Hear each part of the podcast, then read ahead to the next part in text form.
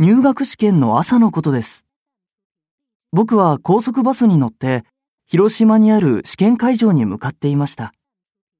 バスが間もなく広島市内に入ろうとしていた時、突然バスが止まり、僕は前の座席に頭をぶつけそうになりました。僕の乗っていたバスが前を走っていたトラックに追突してしまったんです。バスはその場に止まったまま動かなくなりました。僕は試験の時間に間に合うかどうか心配で仕方がありませんでした。ハラハラしながら待っていると、事故の調査のためにパトカーが何台か到着しました。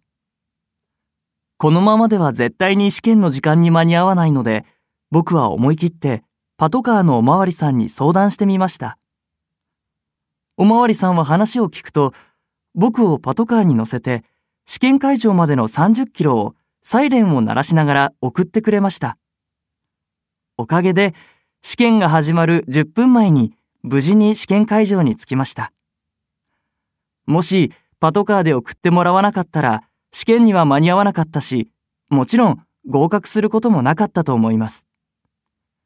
親切なパトカーのおまわりさんには、本当に感謝しています。